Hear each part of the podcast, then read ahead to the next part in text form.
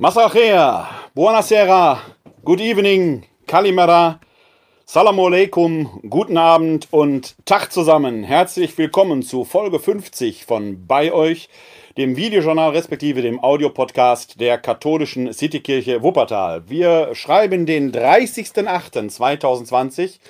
Das ist der Abend des Sonntags, nämlich des 22. Sonntags im Jahreskreis des Lesejahres A.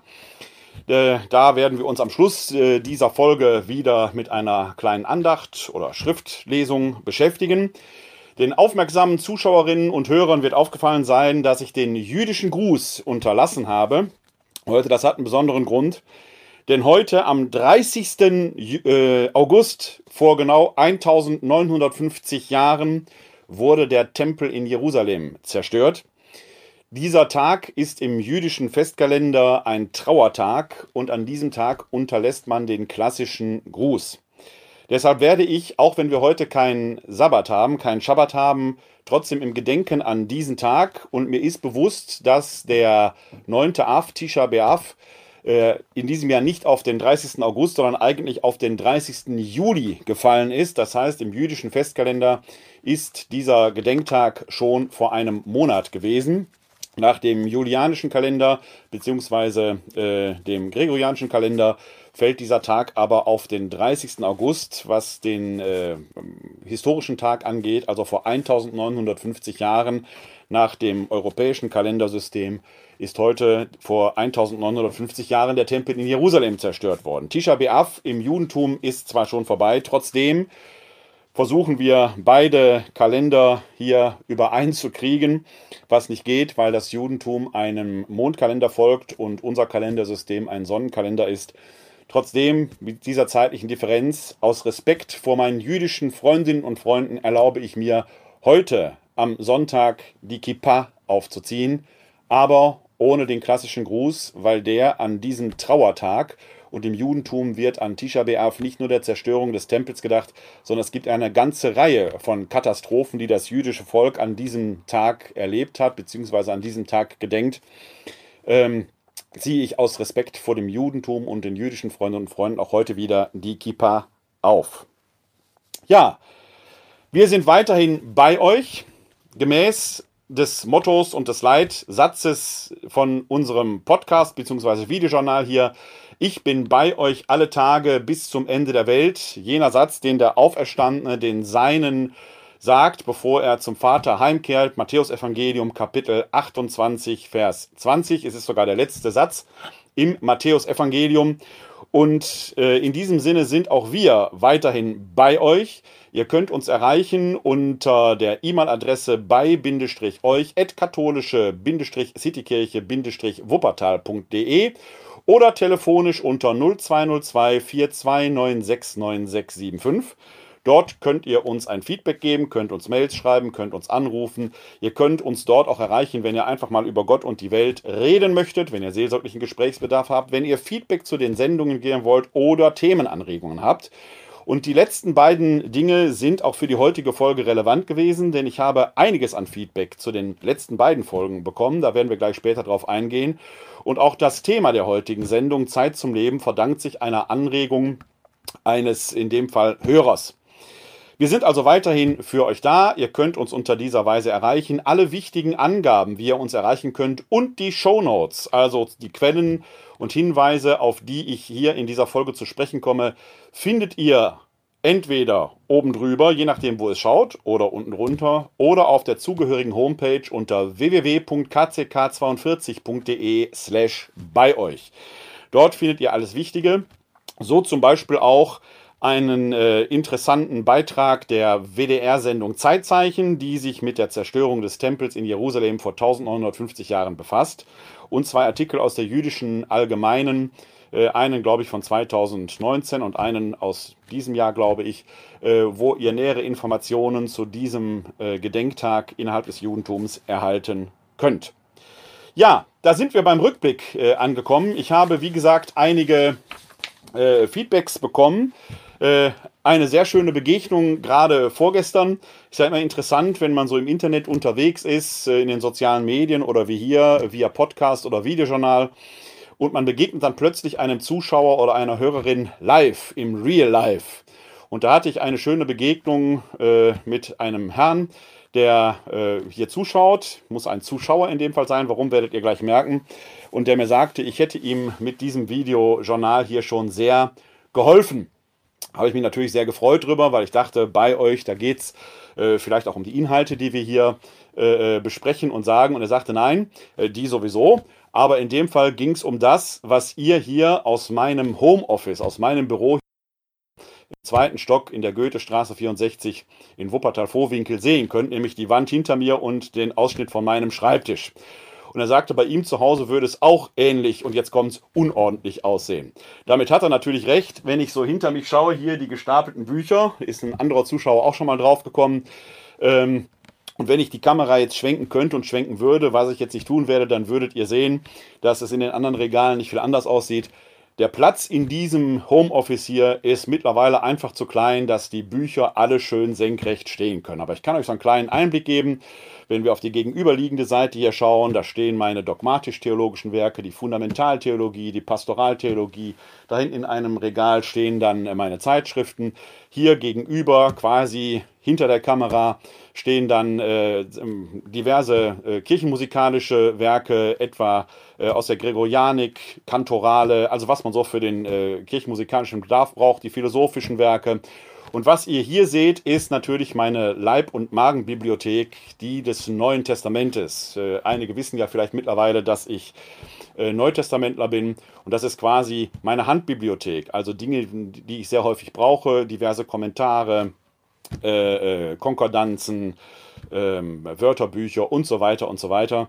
Und äh, man kann hier nicht anbauen. Also alles, was neu hineinkommt, muss irgendeinen Platz finden, wenn ich es nicht auf den Boden legen will.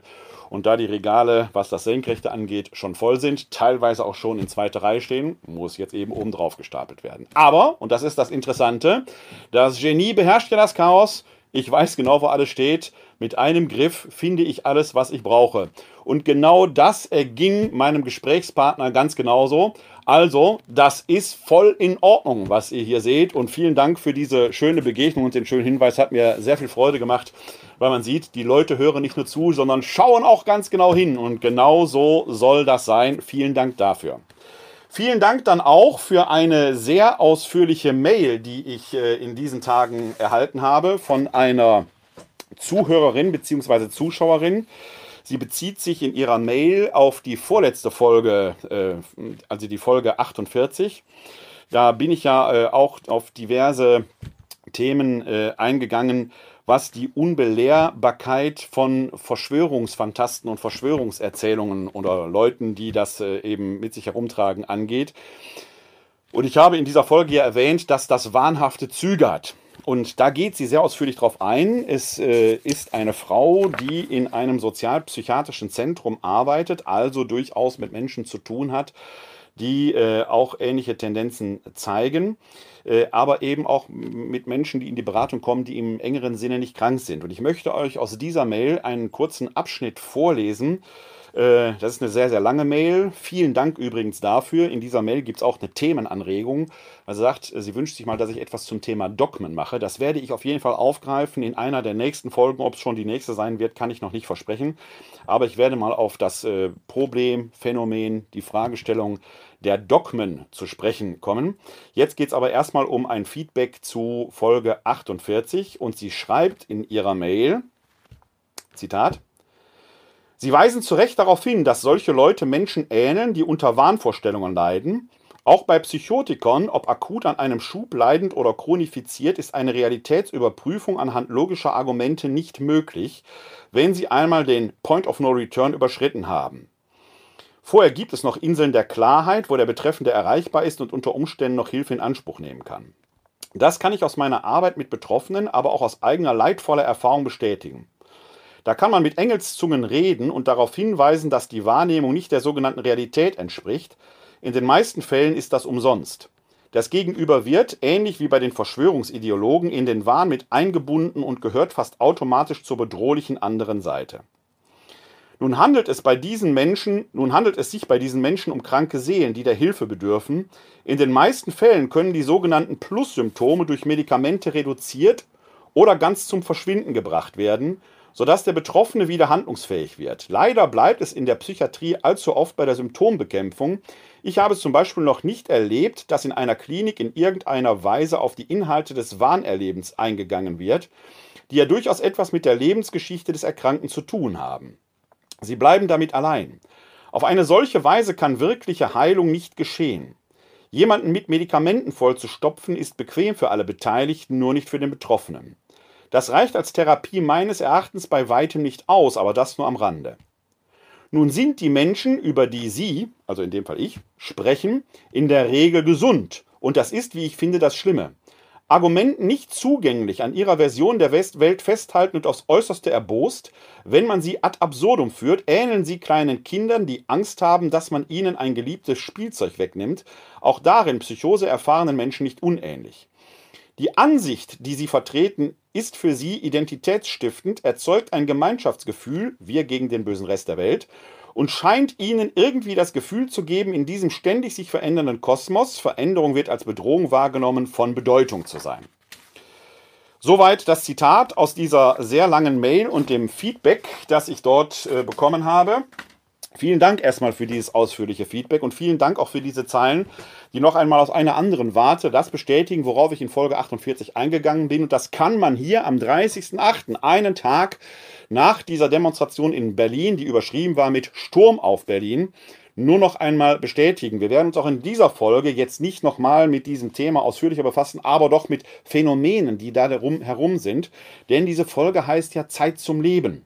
Und da geht es genau um diesen Aspekt. Leben hat ja etwas mit Zeit zu tun. Und die Frage ist, wo hinein investieren wir unsere Zeit? Ich habe zum Beispiel gerade gestern äh, wieder bei Facebook in meinem Facebook-Account so eine Geschichte habt. Ich sperre wirklich ganz, ganz ungern Leute. Das mache ich nur, wenn es rassistisch wird, wenn es sexistisch wird, wenn es beleidigend wird und wenn Leute überhaupt nichts an ihrem Stil ändern können, dann ziehe ich da eine Bremse. Denn, das muss man sagen, das ist weder Zensur noch ist es ein Einschnitt der Meinungsfreiheit weil diese Leute natürlich in ihren Accounts machen können, was sie wollen. Die können sogar über mich daherziehen. Da würde ich gar nichts gegen machen.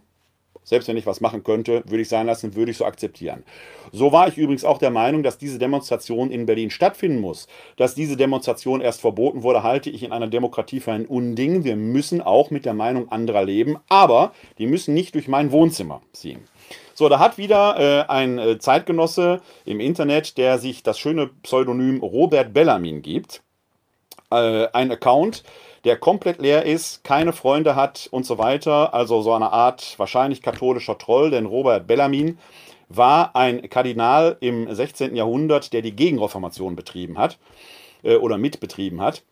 Ein Jesuit, äh, der tarnt sich jetzt also hinter und der postete permanent immer wieder diese Videos von dem Arzt Bhakti ein Arzt, der mittlerweile, äh, was die Mehrheitsmeinung der äh, anderen Mediziner angeht, eher unseriös ist.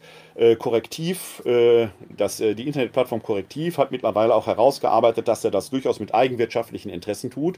Und da ich meinen Account nicht für Werbeplattformen hergeben möchte, es sei denn, Herr Bakti oder Robert Bellamin, wer auch immer dahinter verbirgt, würde mir dafür ein entsprechendes Honorar geben, dass ich Werbung für andere mache, dann könnte man darüber reden, habe ich das also gelöscht.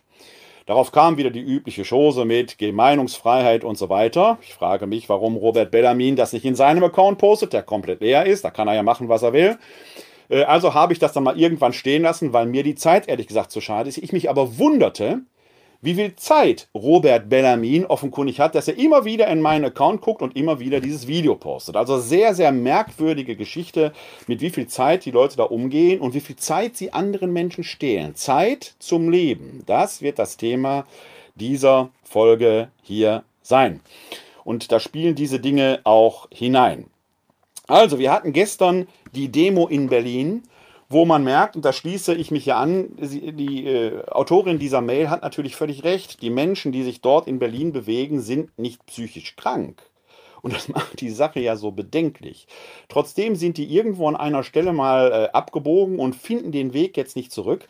Das hat auch eine innere Logik, wie wir gleich aus verschiedenen Perspektiven betrachten werden. Denn Menschen investieren ja, auch wenn sie im Internet solchen Verschwörungserzählungen nachforschen, Lebenszeit. Ich stelle am Anfang mal die Frage, was ist eigentlich Geld? Geld ist Papier, Geld hat einen Wert, Geld ist aber eigentlich nichts. Wenn man Geld braucht, nimmt man Kredit auf, da wird neues Geld übrigens de facto produziert. Geld liegt ja nicht irgendwo rum, ist ja alles eher virtuell. Bei näherer Betrachtung ist Geld, der Mammon, eigentlich nichts.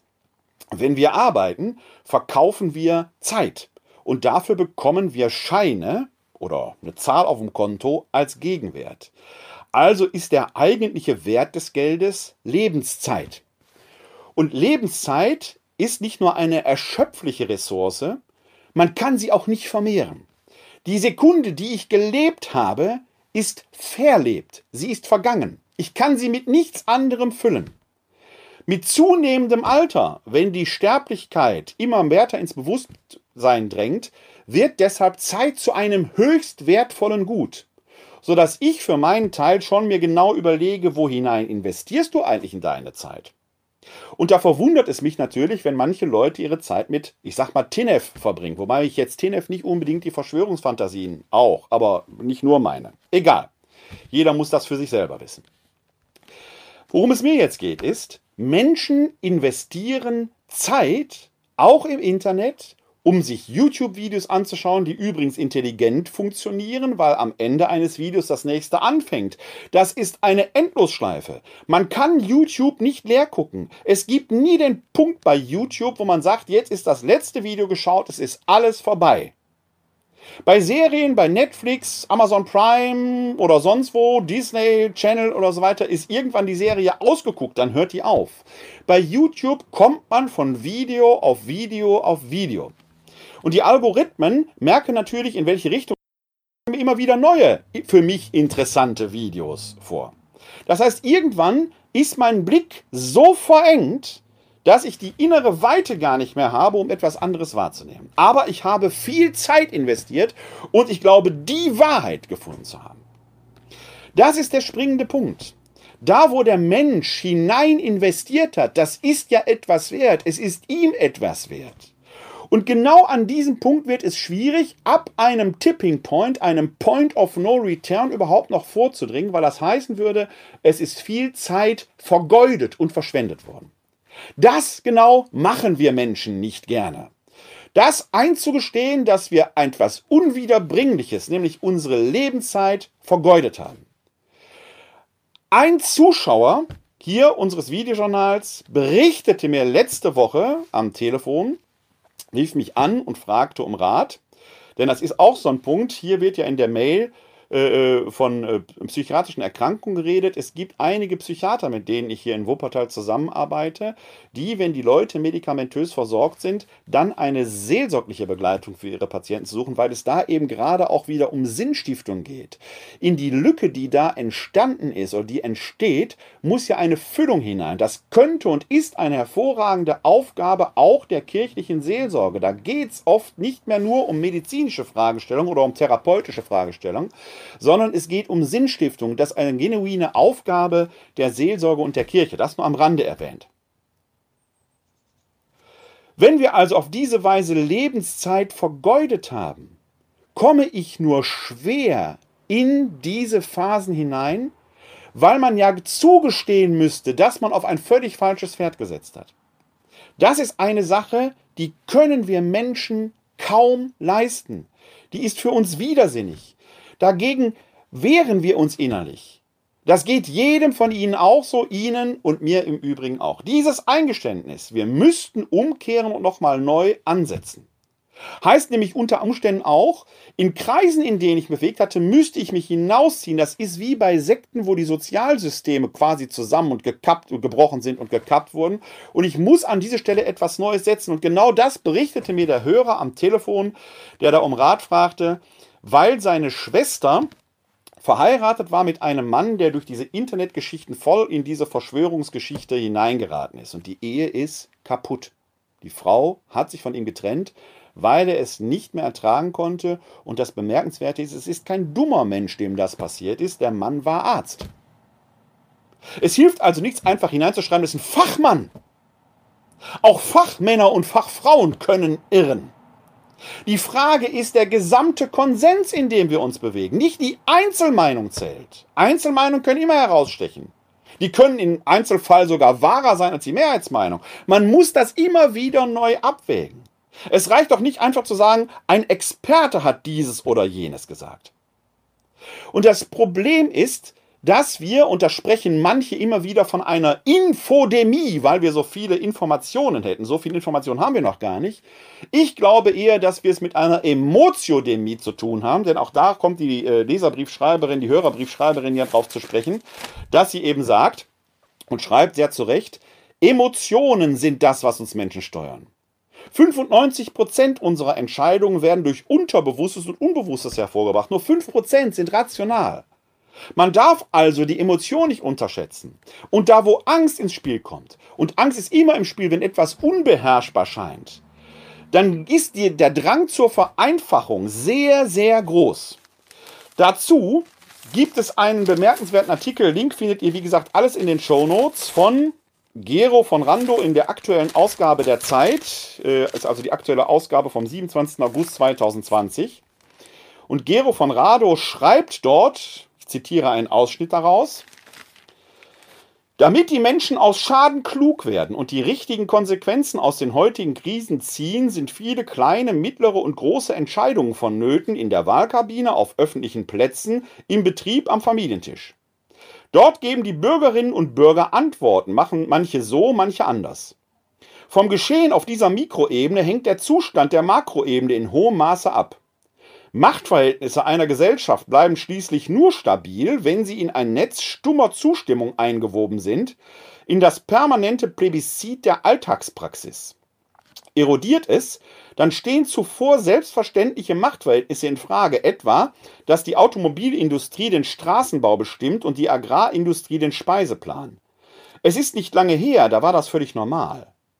Im Jahr 1547 schrieb ein 17-jähriger Student namens Etienne de la Boétie, ich hoffe, ich habe das richtig ausgesprochen, auch die Mächtigen hätten wie jeder Mensch nur zwei Augen, zwei Ohren, zwei Hände und zwei Beine. Was ihnen die Macht verleihe, sei in erster Linie die Gewohnheit der Untertanen. Was damals ein unerhörter Gedanke war, ist heute immer noch zutreffend in dem Sinne, dass die Gewohnheit als Zement der Verhältnisse dient. Zurzeit erleben wir, wie Gewohntes unter dem Druck der Krisenerfahrung in Frage gestellt wird. Manche Zeitgenossen sehen darin eine Politisierung der sozialen Welt, die unbequem ist und gegen die sie ihren privat genannten, hergebrachten Alltag verteidigen möchten. Daher die Riesenaufregung über neue Abstands- und Anstandsregeln, Maskenpflicht und Gendersternchen, SUV, POC, LGTBQ+, oder die Umbenennung von Straßen- und Fertigsoßen. Nun, das Gezeter wird wieder aufhören, das Lernen hingegen geht weiter. Die Mikroebene des Sozialen wandelt sich während der Pandemie, man geht anders miteinander um, nimmt einander schärfer wahr. Mehr Solidarität, mehr Kritik. Die Prioritäten verschieben sich, ebenso auf der Makroebene in den Unternehmen sowie in der Politik, die ein ganzes Knäuel geo- und klimapolitischer Krisen entwirren muss.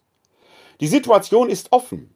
Vielleicht findet zurzeit wirklich ein Lernprozess statt, der den Gesamtzustand der Gesellschaft ändern kann. Und das, was Gero von Radio schreibt, trifft eben genau zu. Wir haben eine Krisenerfahrung, die Unsicherheit machen. Die Menschen klammern sich an ihrem hergebrachten Alltag fest. Sie hoffen, dass Corona endlich vorbei ist, dass man wieder so leben kann wie früher. Und ich prophezeie Ihnen und euch da draußen, es wird nie so werden wie früher, weil wir diese Erfahrung in unserer äh, kollektiven gesellschaftlichen DNA haben. Es gibt quasi eine Mutation, eine virale, virtuelle Mutation, weil wir diese Erfahrung in unserer Lebensgeschichte drin haben. Ich sage mal, der 30-jährige Krieg ist 300 Jahre vorbei, mehr noch, 350 Jahre vorbei. Aber diese German Angst, weil er auf unserem Territorium hier stattgefunden hat, ist immer noch da, dieses Sicherheitsstreben. Wie werden wir denn, selbst wenn die Impfung kommt, in einem halben Jahr, in einem Jahr, in zwei Jahren, one, wann äh, wann auch immer, whatever, wann immer, wie werden wir denn dann miteinander umgehen? Werden wir wieder unbefangen sein? Das ist die große Frage. Aber aus dieser Emotion heraus, dass das Gewohnte eben nicht mehr so da ist, wie wir es gewohnt waren, kommt genau diese Angstreaktion und die Ängstlichen sind nicht die, die Maske tragen, die haben etwas verstanden, dass man damit umgehen kann, sondern die Ängstlichen sind die, die rumlaufen und sagen, ich reiß mir die Maske vom Gesicht, komme was da wolle. Ist doch, die sich betäuben dann damit, ist doch nur ein Virus, wenn es den überhaupt gibt. Das ist eine emotionale Angstreaktion des Nicht-Wahrhaben-Wollens, man merkt aber dann doch, dass irgendetwas dran sein müsste und dann sucht man nach einfachen Erklärungen und verfällt diesen Verschwörungserzählungen, die dort umläufig sind. In eine ähnliche Richtung tendiert dann auch der Soziologe Amin Nassei, der in derselben Ausgabe der Zeit unter dem Titel Die unerträgliche Trägheit des Seins einen Schritt, wie ich finde, weiter als Gero von Rado geht, weil von Rado immer noch davon ausgeht, dass man jetzt quasi sein Verhalten komplett ändern könnte. Da scheint mir Nassei etwas skeptischer zu sein, der der eher in Generationen denkt. Und ich tendiere dazu, Herrn Nassei recht zu geben, denn solche Fundamentalbekehrungen sind äußerst selten. Man wird eben nicht vom Saulus zum Paulus. Um es biblisch zu sagen, der Paulus war immer ein leidenschaftlicher Mensch. Immer schon. Er hat erst leidenschaftlich die Kirche verfolgt und hinterher leidenschaftlich dafür geschritten. Aber wo war der Umkipppunkt, der da war? Der Umkipppunkt war die Erkenntnis, dass der Kreuzestod nicht Verdammung, sondern Erlösung bedeuten kann. Es ist eine rationale Erkenntnis, gegen die er sich möglicherweise lange gewehrt hat und dann vor Damaskus in einem Erlebnis, das er selber nicht näher beschreiben kann, für ihn ist ihm da der Auferstandene quasi selbst begegnet, plötzlich in einer Wucht auf ihn kommt, dass die Leidenschaft als Kontinuum in seinem Leben bleibt, aber eine neue Ausrichtung, weil eine neue Erkenntnis da ist. In diesem Sinne ist Paulus der klassische Wissenschaftler. Auch ein Herr Drosten hat vor sechs Monaten manche Dinge noch anders gesehen. Man denke nur an die Maskenfrage, die er heute aufgrund neuer Erkenntnisse neu und teilweise konträr zu früher bewertet. Das macht den reifen Menschen aus. Dass man, wie Herr Drosten oder wie Paulus, aufgrund neuer Erkenntnisse sein Verhalten ändert, ohne sich selbst zu einem anderen Menschen zu machen. Es gibt dieses Kontinuum im menschlichen Leben. Das aber sind in der Regel Ausnahmepersönlichkeiten, die dazu fähig sind, diese neuen Erkenntnisse tatsächlich auch umzusetzen. In der Regel reden wir eher über Generationenaufgaben, wo jüngere Generationen älteren Generationen quasi die Leviten lesen und jetzt käme quasi in einem Generationenvortrag die ältere Generation mit ihrem Wissen und ihrer Erfahrung der jüngeren Generation zu Hilfe, um das umzusetzen. Da kommen wir gleich noch drauf zu sprechen.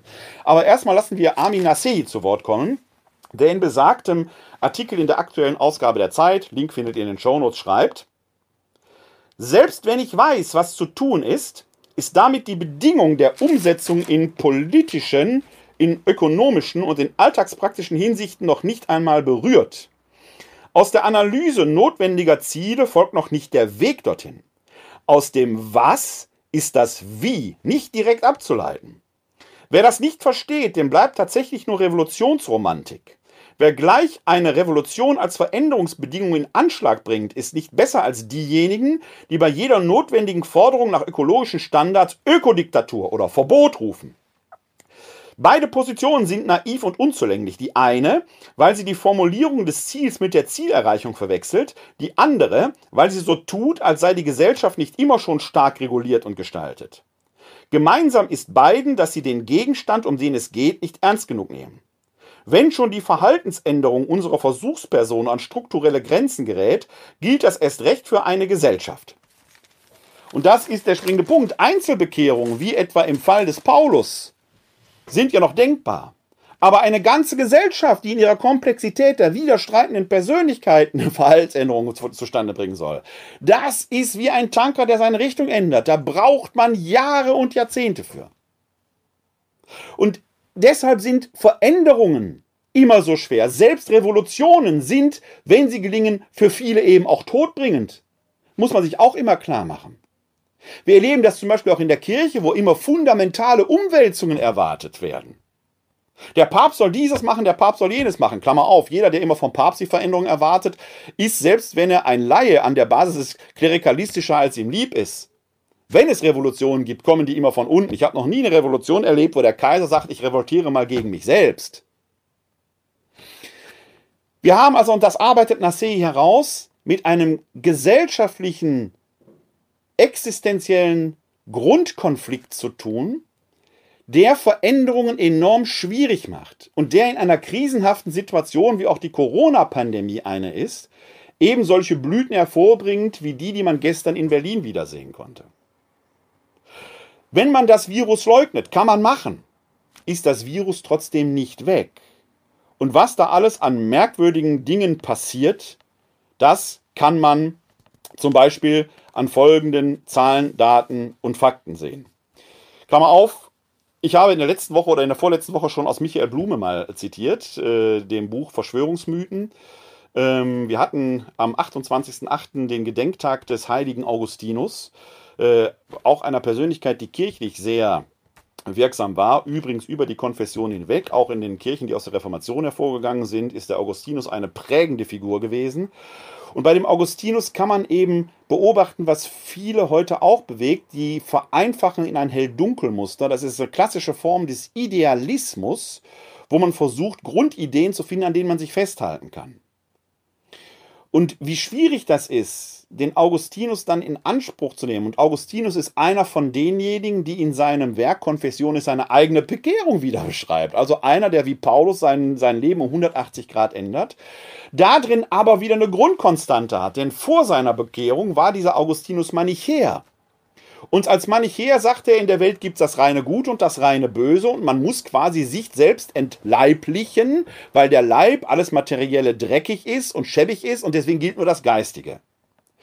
Und auch nach seiner Bekehrung zum Christentum, und der Mann ist Kirchenvater, also eine ganz wichtige Person, hat er diese Grundkonstanze nicht ganz ablegen können. Und so kommt er zu seiner Erbsündenlehre.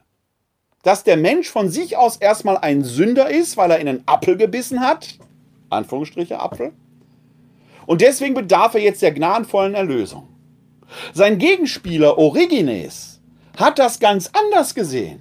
Der sieht diese Offenheit des Menschen zum Guten wie zum Bösen. Aber die Denkweise des Augustinus ist plakativer. Sie ist einfacher. Sie ist greifbarer. Und auch da findet man wieder die Vereinfachung als Motivator für bestimmte theologische Linien, die sich bis in die Gegenwart durchziehen. Linien, die immer wieder in eigene Aporien und Widersprüche führen, die die Sache nicht einfacher machen. Ich habe dazu gerade aktuell in meiner Kolumne, äh, in der WZ-Kolumne etwas geschrieben. Link findet in den Shownotes, könnt ihr euch etwas näher in, äh, äh, informieren, was ich da geschrieben habe. Jetzt möchte ich aber auf eine andere Fragestellung nochmal, was Covid angeht, zu sprechen kommen, wo die Vereinfachung drin ist. Denn emotional scheint die Maske im Gesicht für die Menschen eine unglaubliche Last zu sein. Die Menschen hier in Westeuropa haben kein Problem, Stoff am Leib zu tragen. Sogar oft mehrere Stoffschichten. Unterhemd, ein Hemd drüber, ein Pullover, vielleicht sogar, wenn man weiblich ist, ein BH, Unterwäsche, eine Hose drüber, Socken, Schuhe. Haben wir überhaupt kein Problem damit. Wenn wir aber jetzt zum Schutz des Nächsten, des Gegenübers, eine Maske anziehen, als Tröpfchenschutz, als Spuckbremse, als Sputumgrenze, machen wir ein riesen Bohai daraus. Denn die Maske schützt weniger mich selbst, sei es denn, ich habe eine FFP2-Maske, sondern ist dazu da, damit ich den anderen schütze. Ist also ein Akt der gesellschaftlichen Solidarität. Wenn wir diesen Stoff plötzlich im Gesicht tragen, wird daraus ein Riesenbohai. Motorradfahrer haben damit überhaupt kein Problem. Denn die wissen, was das heißt. Wenn man Motorrad fährt und man lächelt und man hat keinen Stoff im Gesicht, hat man die Fliegen zwischen den Zähnen hängen. Da kann man sehen, dass so ein Stück Stoff schon helfen kann. Ist also eine emotionale Frage, die da hochstilisiert wird und wo einiges in Anschlag gebracht wird. Deswegen gelten zum Beispiel die Niederlande als großer Hort der Freiheit. Und immer wieder kann man im Netz den Spruch lesen, in Holland geht's doch auch ohne Maske. Wieso schaffen die das? Ich möchte euch da mal ein paar statistische ähm, Bilder zeigen. Und zwar sind die Stand heute, also 30.08.2020, darauf bezieht sich das. Stand heute. Guckt euch mal diese Statistik an. Wir haben jetzt hier ein, ähm, die Statistik der Zahlen in den Niederlanden.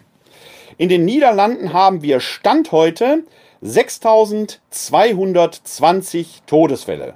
Um die geht es mir jetzt, weil die für mich jetzt mal das Signal sind. Man kann die Statistik in vielerlei Hinsicht auslesen.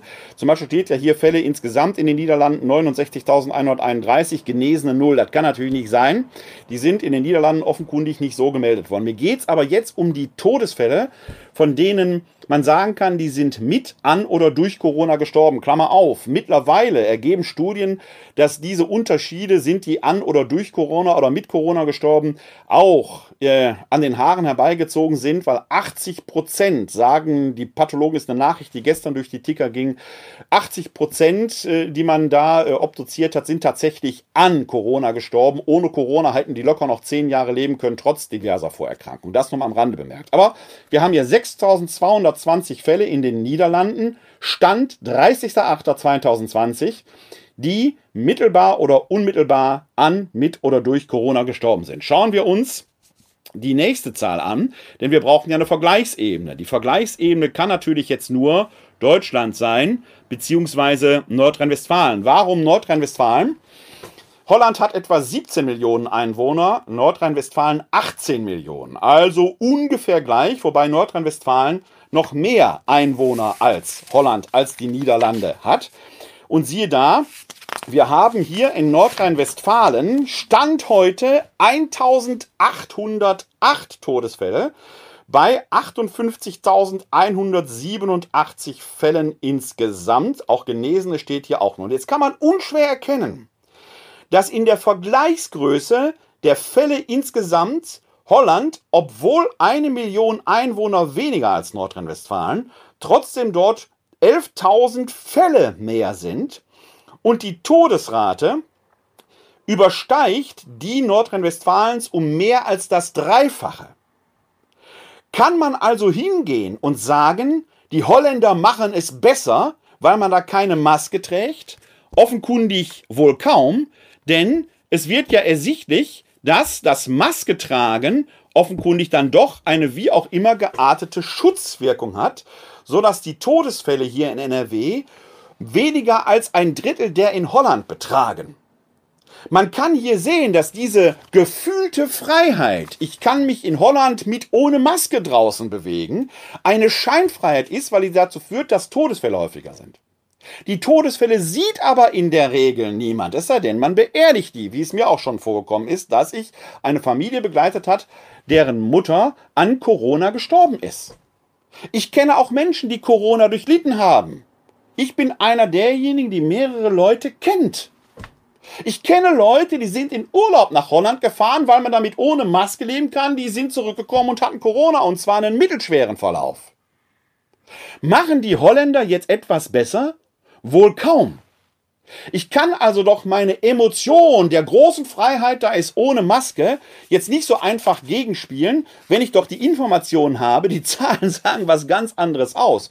Oder sind wir tatsächlich schon so weit, dass wir den Tod anderer billigend in Kauf nehmen, damit ich dieses kleine Stückchen Stoff in bestimmten Situationen nicht mit sich trage? Ich kann jetzt hier alleine zu euch reden, zu Ihnen reden. Hier zu Hause kann ich mich ohne Maske bewegen. Ich kann ohne Maske im Auto fahren. Gehe ich in ein Geschäft oder ein Café, ziehe ich die natürlich an, um andere zu schützen. Ist meine Freiheit da ruhig tangiert oder berührt? Wohl kaum. Also, es geht darum, nicht nur hehre Forderungen aufzustellen, sondern tatsächlich auch einmal den Verstand einzuschalten und den hehren Worten auch Taten folgen zu lassen. Machen wir noch mal einen Schritt zurück auf äh, Amin Nassei, der das ja als Gesellschaftsaufgabe hat und da fällt ja bemerkenswerterweise auf, wenn man auf die Situation in Berlin gestern in die Demo guckt, dass dort der Anteil der über 50-Jährigen enorm hoch war, aber offenkundig wenig junge Menschen da waren. Sagen, zeigen auch die Bilder, wenn man sie sich näher anschaut. Das zeigt also offenkundig, dass die junge Generation an dieser Stelle mehr verstanden hat als die ältere Generation, die für sich in Anspruch nimmt, die große Freiheit haben zu wollen. Das ist natürlich bei anderen Themen Manchmal genau umgekehrt. Denken wir an die Diskussion um den Klimawandel. Natürlich auch eine krisenhafte Situation, die im Unterschied zur Corona-Pandemie aber nicht mit dieser unmittelbar existenziellen Wucht auf uns zukommt. Die Klimaproblematik ist ein existenzielles Problem, das sich aber über Generationen hinzieht und deshalb für unser einzelnes menschliches Leben nur mittelbar greifbar ist. Es scheint uns nicht direkt anzugehen. Wir haben zwar mittlerweile den dritten Dürresommer hinter uns, aber jeder bildet sich noch irgendwie ein, nächster Sommer könnte anders werden. Wahrscheinlich nicht.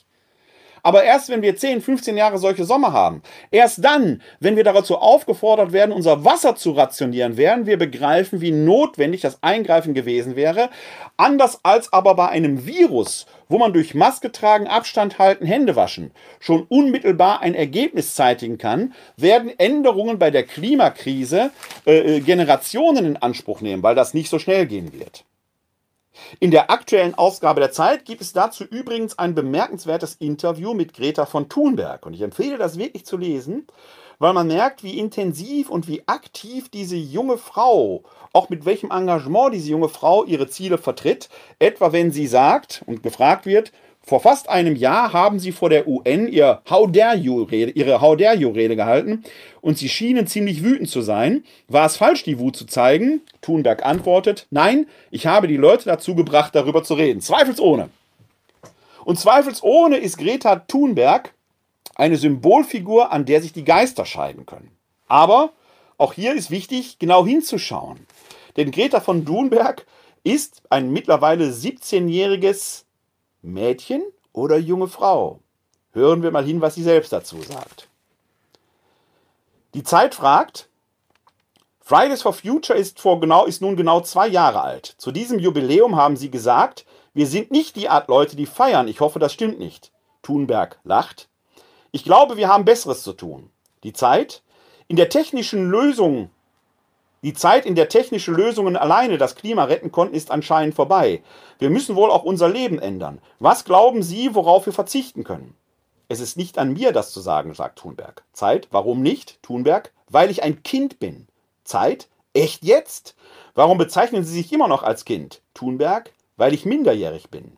Zeit, die meisten 17-Jährigen wollen keine Kinder mehr sein. Thunberg, ich vermute auch, ich muss damit nächstes Jahr aufhören. Am 3. Januar wird äh, Greta Thunberg 18 Jahre alt. Aber zu ihrer Frage, wir sollten nicht vergleichen, was besser ist, nicht fliegen oder weniger Fleisch, einfach weil wir alles tun müssen, was wir können. So, und das ist jetzt bemerkenswert, weil Greta Thunberg sich selbst immer noch als Kind sieht. Kindermund tut Wahrheit kund.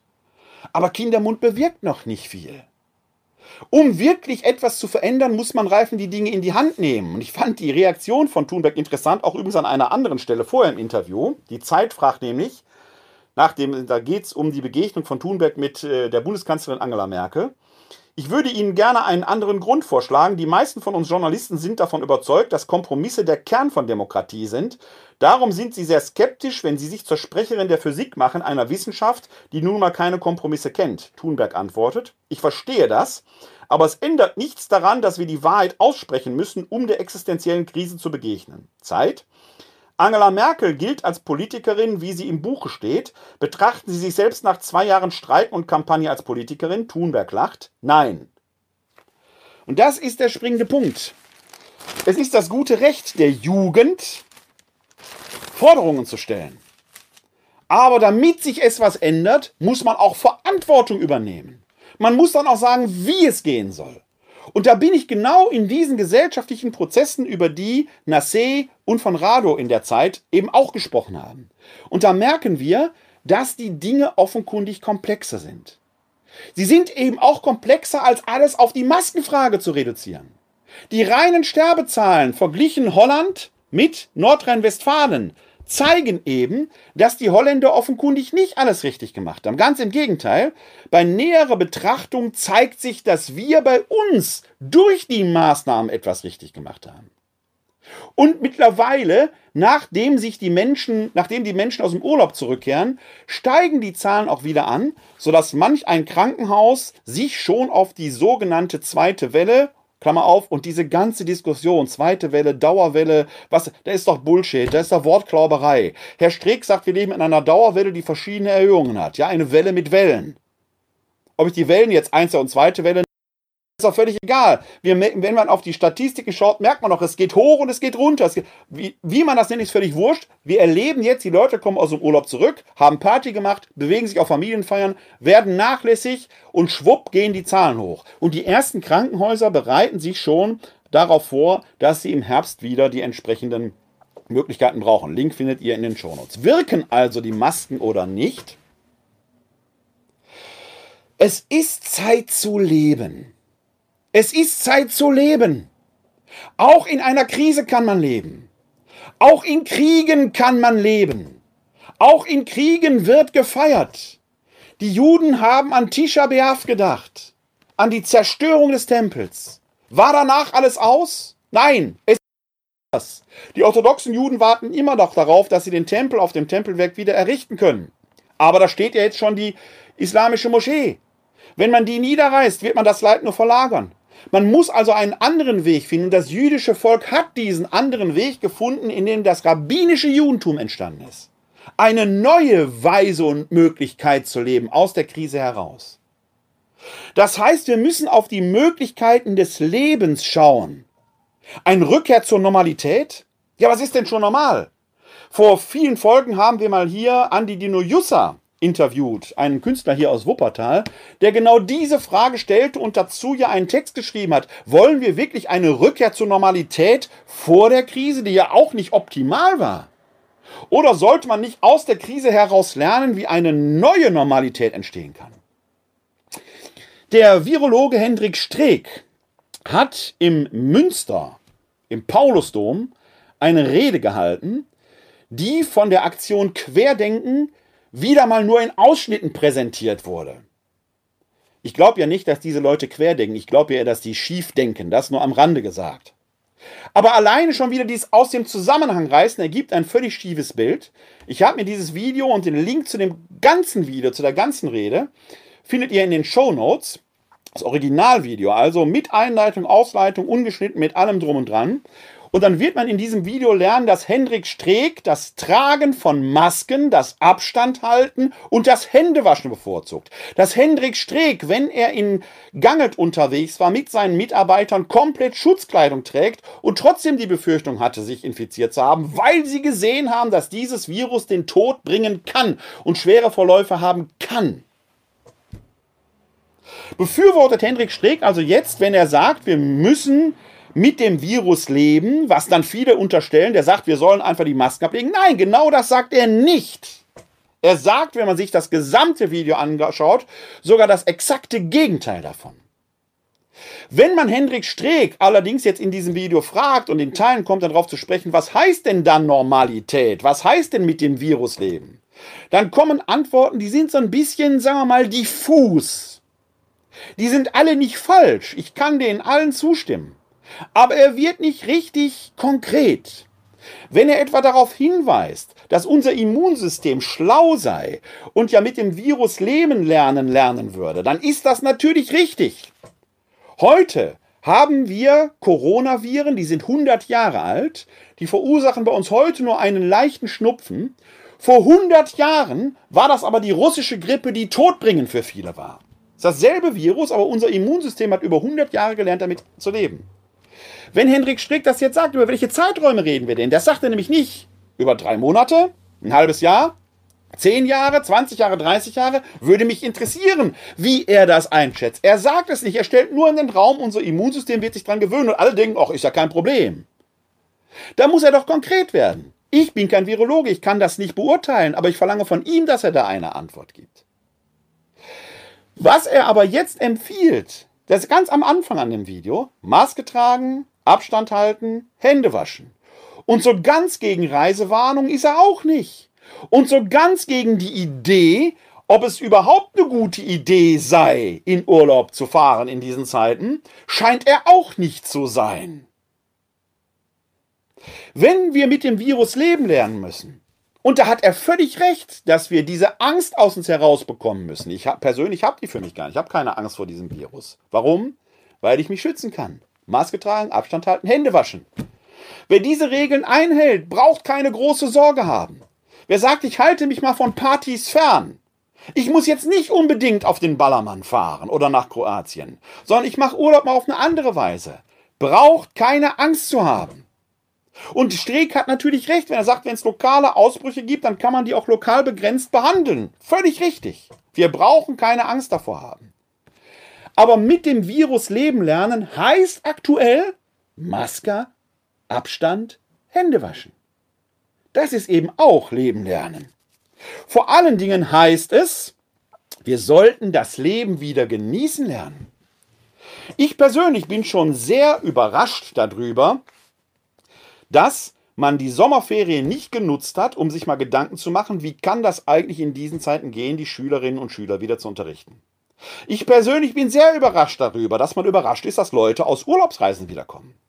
Ich persönlich bin sehr überrascht darüber, dass man auch nach einem halben Jahr Corona-Pandemie und Erfahrung hier in Deutschland manche Fragen noch nicht beantwortet hat. Sich darum offenkundig nicht. Ich bin überrascht, dass manche immer noch überrascht sind. Leben heißt Zeit. Tote haben keine Zeit mehr. Leben heißt Zeit und wenn wir es, um es biblisch auszudrücken, Leben in Fülle haben wollen, dann sollten wir dieses Leben auch genießen. Und da zitiere ich mal genau diesen Satz aus dem Johannesevangelium, den Jesus dort sagt. Er sagt ihn ja im Johannesevangelium Kapitel 10, Vers 10. Und der Satz heißt dort vollständig, der Dieb kommt nur, um zu stehlen, zu schlachten und zu vernichten. Ich bin gekommen, damit sie das Leben haben und es in Fülle haben. Traut nicht den Zeitdieben. Lauft nicht denen hinterher, die nur Sitzungen abhalten, denn Sitzungen sind bloß der Triumph des Hinterns über das Gehirn. Nichts gegen Sitzungen, wenn sie hinter ein gutes Ergebnis haben, mit dem man dann weiterarbeiten kann. Aber wenn man nur sitzt, um Zeit zu vergeuden, hat man anderen Menschen Lebenszeit gestohlen. Lauft nicht denen hinterher, die ihre Ideologien verbreiten und euch die Lebenszeit stehlen. Genießt das Leben. Oder um es mit einem meiner treuesten Zuschauer hier zu sagen, geht doch endlich einfach ein Vanilleeis essen, statt nach Berlin zu fahren, um dort über die Polizei zu schimpfen oder Frau Merkel oder sonst was. Wir leben jetzt in einer Zeit, wir sind Ende August, wo die Planungen für Martinszüge anfangen. Und reihenweise werden die schon abgesagt. Ja klar, weil ein klassischer Martinszug, wie wir ihn gewohnt sind, und wir sind letztes Jahr in Wuppertal mit 6000 Leuten durchs Luisenviertel gezogen, das geht natürlich nicht. Geht in diesen Zeiten nicht. Aber heißt das, dass wir alles komplett ausfallen lassen müssen? Nein! Sind wir kreativ? Versuchen wir eine Lösung zu finden. Ich bin dabei, mit der Polizei, mit der Stadt Wuppertal eine Lösung zu finden, dass der Martin am 10.11. hier durch Wuppertal zieht. Auf eine andere Weise, als wir es bisher gewohnt waren. Und ich merke natürlich, dass manchem in der Verwaltung die Kreativität und die Fantasie dafür fehlt. Da müssen wir was hineinlegen. Vielleicht müssen wir, gerade als Christinnen und Christen der Welt, auch mal in den Hintern treten und zu sagen, es wird gehen. Anders, als Sie es denken. Weiten Sie doch bitte Ihren Blick. Ich halte Sie auf dem Laufenden und euch auf dem Laufenden, was daraus wird. Es ist genug Zeit, sich vorzubereiten. Ostern ist ausgefallen weil wir alle in einer Schockstarre waren und nicht wussten, was macht dieses Virus. Wir brauchten Lernzeit, drei, vier Wochen. In drei Monaten wird Weihnachten sein. In vier Monaten. In vier Monaten wird Weihnachten sein. Wir haben jetzt die Zeit, uns darauf vorzubereiten, denn die Kirchen sind an Weihnachten so voll wie selten. Werden wir Weihnachten können wie sonst immer? Wohl kaum. Also müssen wir es anders feiern. Wir haben jetzt die Zeit, uns vorzubereiten. Nutzt die Zeit.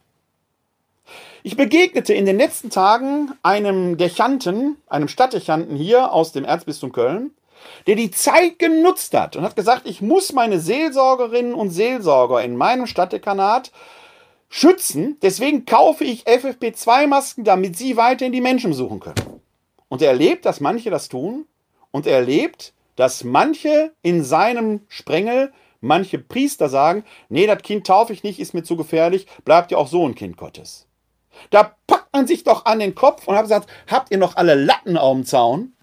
Wir haben Mittel und Wege, auch in Corona-Zeiten, diese Dinge zu leben und dem Leben Raum zu geben. Wir können sogar feiern, anders als sonst gewohnt, aber wir können es machen. Wer so denkt, ist geistlich und geistig schon tot oder einfach nur faul. Wir brauchen wieder dieses Leben, da wo das Leben möglich ist, wird anders sein, als wir es vor einem Jahr gemacht haben. Und ob wenn die Corona-Pandemie irgendwann vorbei sein wird, wir wieder zum alten Trott zurückkehren? Weiß ich nicht. Vielleicht ja, vielleicht nein. Aber wir müssen raus aus dieser Trägheit. Warum feierte man jetzt im Sommer nicht draußen? Das haben viele übrigens gemacht. Gibt im Internet viele Fotos von Gemeinden, die ihre Erstkommunion feiern, die ihre, Erstgottes, Erstkom die ihre Gottesdienste nach draußen in die Fahrgärten oder in Parks verlegt haben. Die dort mit vielen Menschen feiern konnten, weil es Frischluft ist, weil da Abstand möglich ist. Kreativ, super. Hier in Wuppertal hörte ich davon, dass jemand eine solche Anregung gegeben hat und sagt, nein, ist zu aufwendig, da müssen wir alles nach draußen tragen. Wenn uns das Feiern des Glaubens zu aufwendig ist, dann haben wir den ersten Schritt in die eigene Entkirchlichung, in die eigene Selbstverzwergung schon getan. Der heilige Benedikt, der Gründer des Benediktinerordens, hat gesagt, dem Gottesdienst ist nichts vorzuziehen. Daran sollten wir alles setzen, dass diese Dinge möglich sind, dass das Leben gefeiert werden kann. Das Leben mag im Moment die ein oder andere Einschränkung erfahren. Ein eingeschränktes Leben nennt man ja auch ein behindertes Leben. Ich bin Vater von zwei behinderten Kindern, beide Down-Syndrom. Und wenn ich die in ihrem Leben beobachte, sind 22 und fast 26 Jahre alt, wie mein Sohn mit Freude Fußball schaut, wie mein Sohn sich an Dinge im Fußballspielen erinnern kann von vor Jahren, die ich gar nicht wissen, die ich persönlich nicht mehr erinnern kann. Wenn ich sehe, wie meine Tochter Freude am Leben hat, wie sie verliebt ist in einen anderen Menschen mit Down-Syndrom und diese Liebe lebt, dann merke ich, das Leben pulsiert mit Macht. Gött der göttliche Atem pulsiert mit Macht in diesen Leben. Leben ist auch unter dem Vorzeichen von Behinderung lebenswert, mit allem, was dazugehört. Und wenn uns jetzt ein kleines Stückchen Stoff im Gesicht schon als grandiose Behinderung vorkommt, ja, dann macht die Augen auf und lebt einfach. Und wenn ihr ins Vanilleeis beißt oder dran leckt, nimmt's mal kurz ab. Draußen, an der Frischluft. Wir sollten also die Zeit nutzen und das Beste aus der Situation machen. Leben ist Zeit. Es ist Zeit zu leben. Carpe diem. Nutzt den Tag. Wenn ihr das Leben als Misthaufen empfindet, da im Moment nur Scheiße da ist, dann vergesst nicht, dass der Bauer genau diese Scheiße nach draußen auf die Acker fährt, damit dort neues Leben wachsen kann. Hört also auf zu jammern, nehmt euer Leben wieder in die Hand, lebt aber so, dass das Leben für andere wieder möglich wird. In einer der ersten Folgen, hier habe ich mal zitiert, einen Spruch, der in Wuppertal an einem äh, Zaun hing. Fuck Corona, save Oma. Genau darum geht's. Dass wir einander schützen, einander das Leben möglich machen, aber feiert diese Leben und wenn es sein muss, auf neue Weise. Wenn wir wirklich die Ebenbilder Gottes sind, dann sollten wir so schöpferisch sein, so kreativ, so ideenreich wie er und sollten aus dieser Situation nicht nur das Beste machen, sondern Neues erwachsen lassen, was vielleicht über Generationen andauern wird. Es ist Zeit zu leben. Leben Sie. Schauen wir hier heute am 22. Sonntag im Jahreskreis auf einen der Texte, die heute verkündet worden sind. Da ich über die erste Lesung einen ausführlichen Text äh, geschrieben habe in meinem Wort zur Woche im Internetblog Cut230, da lege ich den Link in die Shownotes, werde ich mir heute die zweite Lesung vornehmen. Diese Lesung stammt aus dem Römerbrief Kapitel 12, Verse 1 und 2. Lesung aus dem Brief des Apostels Paulus an die Gemeinde in Rom. Ich ermahne euch, Schwestern und Brüder, Kraft der Barmherzigkeit Gottes eure Leibe als lebendiges, heiliges und Gott wohlgefälliges Opfer darzubringen, als euren geistigen Gottesdienst. Und gleicht euch nicht dieser Welt an, sondern lasst euch verwandeln durch die Erneuerung des Denkens, damit ihr prüfen und erkennen könnt, was der Wille Gottes ist. Das Gute, wohlgefällige und vollkommene. Wort des lebendigen Gottes. Dank sei Gott. Ja, manchmal sind die Lesungen in der katholischen Liturgie sehr kurz. Und diese Lösung gehört zweifelsohne zu den eher kürzeren Texten, die wir da hören. In diesem Text taucht übrigens eine Passage auf, die auch auf eine etwas verwandelte Weise Eingang in die Hochgebete gefunden hat, wenn der Paulus hier sagt, dass wir uns, er spricht von den Leibern, als lebendiges, heiliges und Gott wohlgefälliges Opfer darbringen sollen. Über Opfer haben wir in der letzten Folge, in der Folge 49 hier gesprochen, dass mit Opfer eben nicht im theologischen Sinne, das ja auf das Jüdische zurückgeht, eben nicht da verstanden ist, dass man etwas geben soll, was man sonst nicht geben wollte, sondern das Opfer hier verstanden wird als, ja, Gottesdienst, als Gebet. Und in der neuen Einheitsübersetzung wird hier auch nicht mehr von Opfer, sondern von Gebet, von Gottesdienst gesprochen. Im Griechischen steht dort Logike latreia.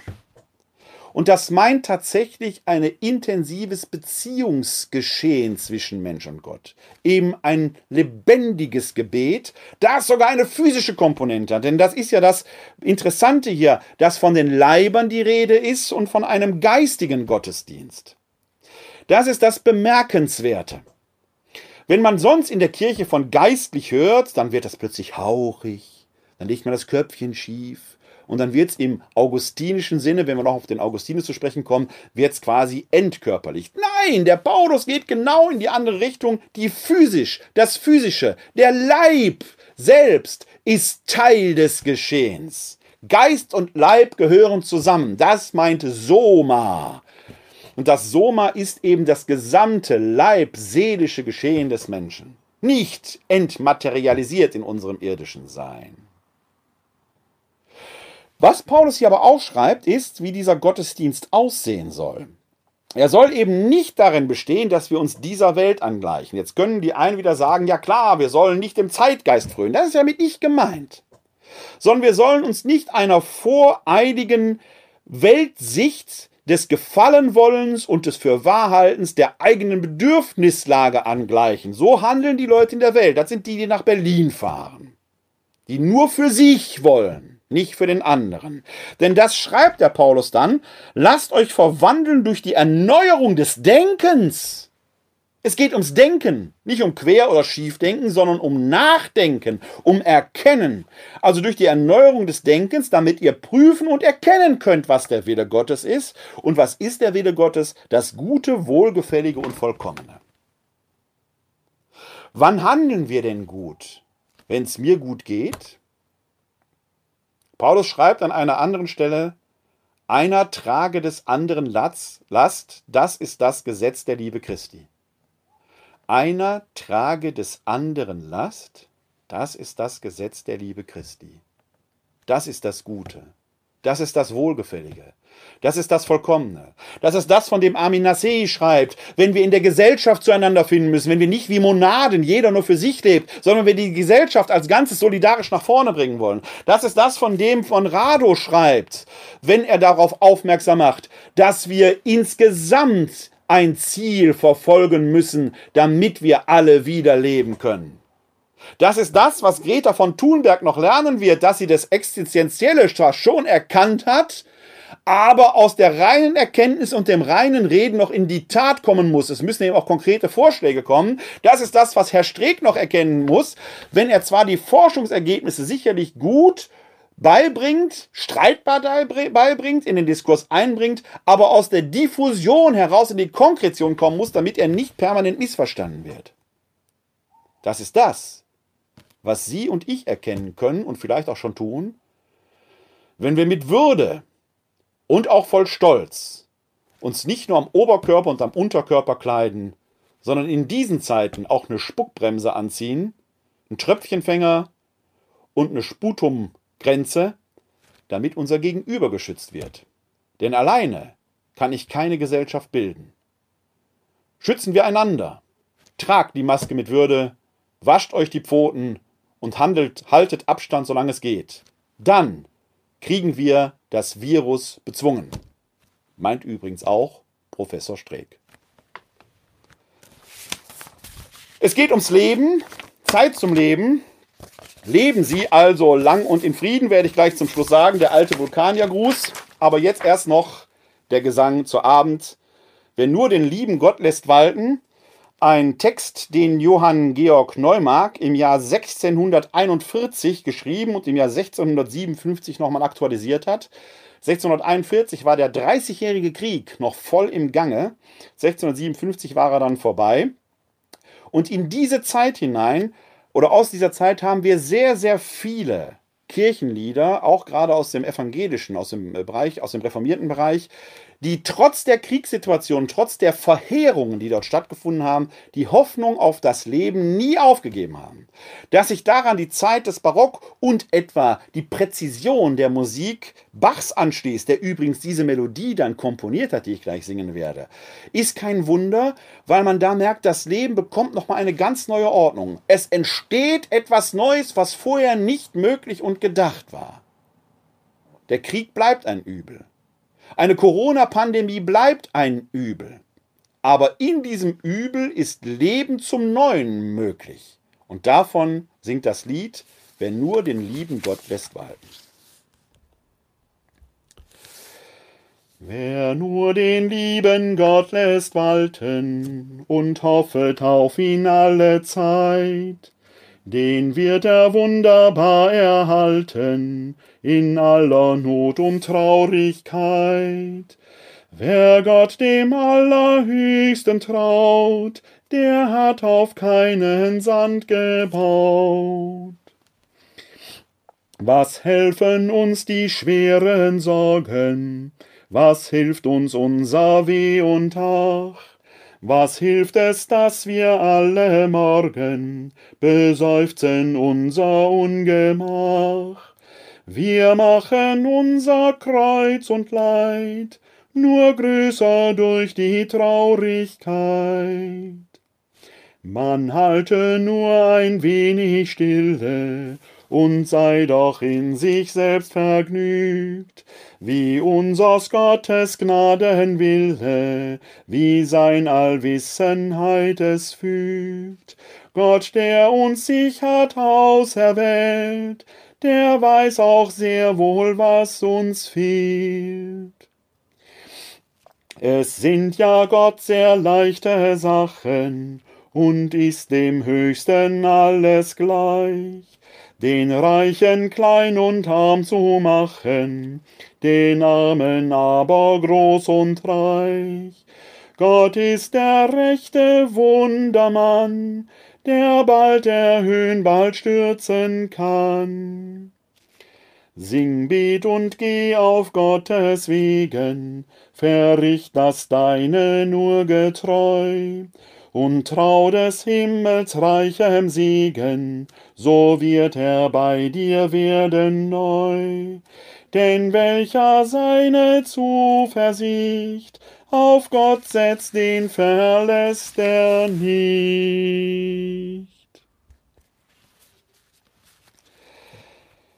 Die nächste Sendung hier von bei euch wird es voraussichtlich am kommenden Samstag, dem 5. im 9. geben. Gegen 19 Uhr werde ich wieder bei euch senden und bei euch sein. Schaltet dann gerne wieder ein. Für jetzt, wenn euch diese Sendung gefallen hat, gebt mir ein Like oder drückt auf Teilen, auf dass sich das hier noch weiter verbreitet. Wenn ihr Themenanregungen oder Feedback habt, gerne schickt's an bei-euch at katholische-citykirche-wuppertal.de. Bis zum 5.9. möge der Segen Gottes auf Ihnen, euch und auch auf mir ruhen. In diesem Sinne, der Herr segne uns, er bewahre uns vor Unheil und er führe uns zum ewigen Leben. Amen. Das gewähre uns der dreieine Gott, der Vater, der Sohn und der Heilige Geist. Amen. Hosanna, Jeshua. Hilf doch, Gott hilft, Halleluja. Heute ist nicht alle Tage. Ich komm wieder. Keine Frage. Bis dahin, lebt lang und in Frieden. Live long and prosper.